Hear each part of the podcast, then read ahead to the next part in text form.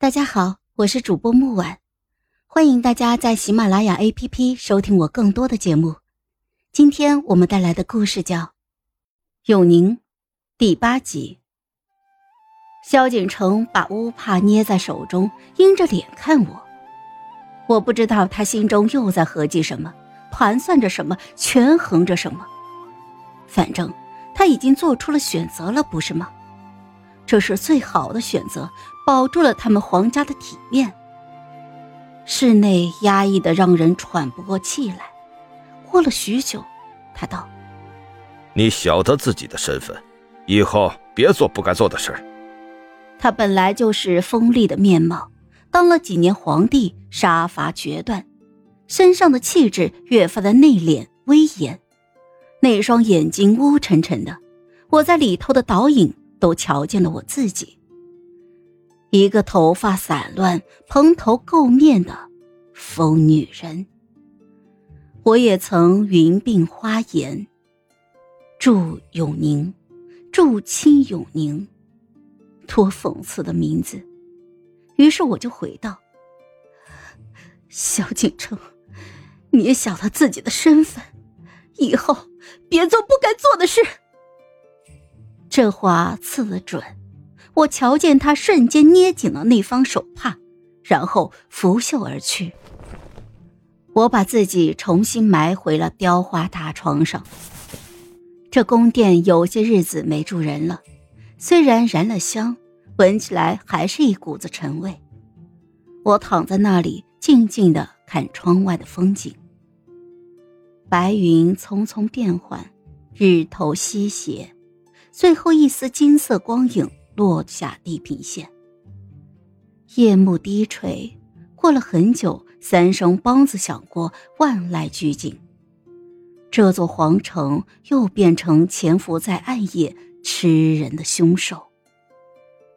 我动一动躺得僵硬的身子，朝着虚空嘶哑的出声：“你还在吗？”我不知道宋萧在不在。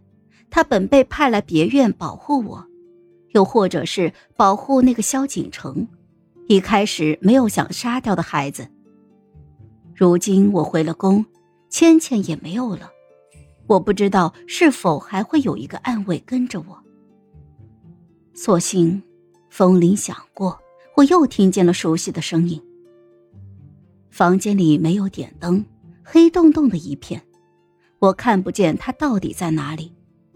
其实我也不想见任何人，就那样默默的继续躺着，同他说话。宋萧，本宫的孩子没有了。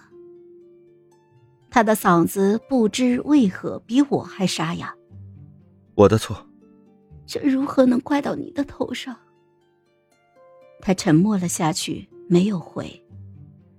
黑暗里有轻微的脚步声。我晓得宋萧从梁上翻了下来，夜里也瞧不见什么。离近了，我闻见他身上血腥味极重，许是他还穿着昨日那一身衣服吧。他离我三步站定，伸手递过来一样东西。这红绸还没绣好，上面描着小虎踏火的纹路。虎须难绣，拆了绣。绣了钗，才将将绣好了两根。不过没有关系，以后都用不到了。我抱紧了腿，努力的睁大了眼睛，仰着头望着天，眼泪终于抑制不住，大颗大颗的滚落。我泣不成声，宋香。本宫的孩子 没有了，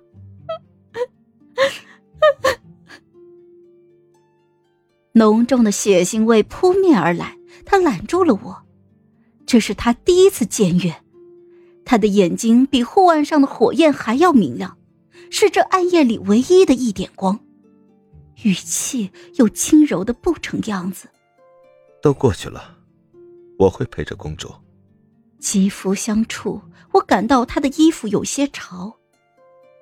他松开了我，站远了一些，笑着说道：“哼公主金枝玉叶自然不知半夜更深雾重，梁上从来都潮得很，明日大概会有雨。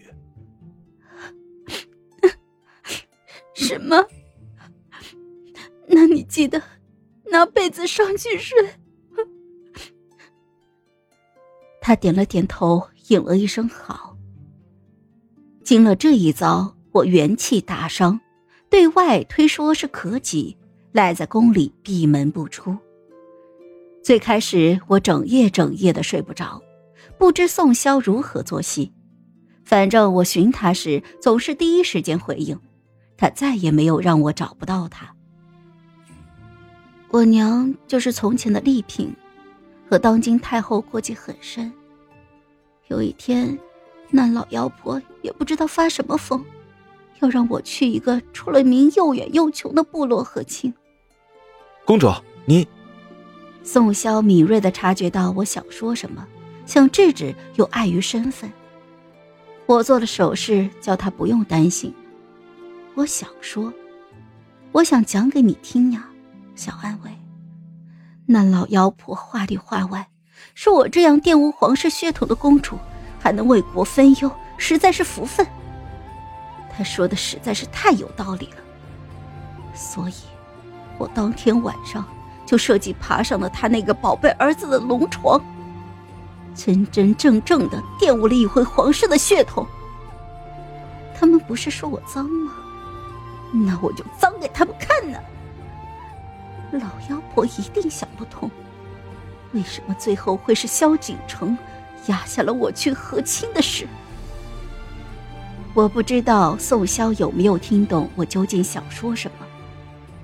我想说，我并非金枝玉叶，我声名狼藉，不敢不敬。我想说，小安慰，为什么我认识你这样迟？我现在这个样子。连求你带我出宫的勇气也没有。我想说，小安危，犹如落水之人抓住了浮木。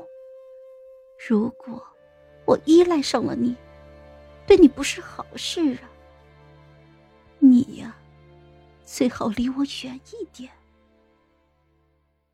好了，本集故事就到这儿，我们下集见，记得订阅和点赞哦。如果你有喜欢的故事，也欢迎在留言区告诉我们。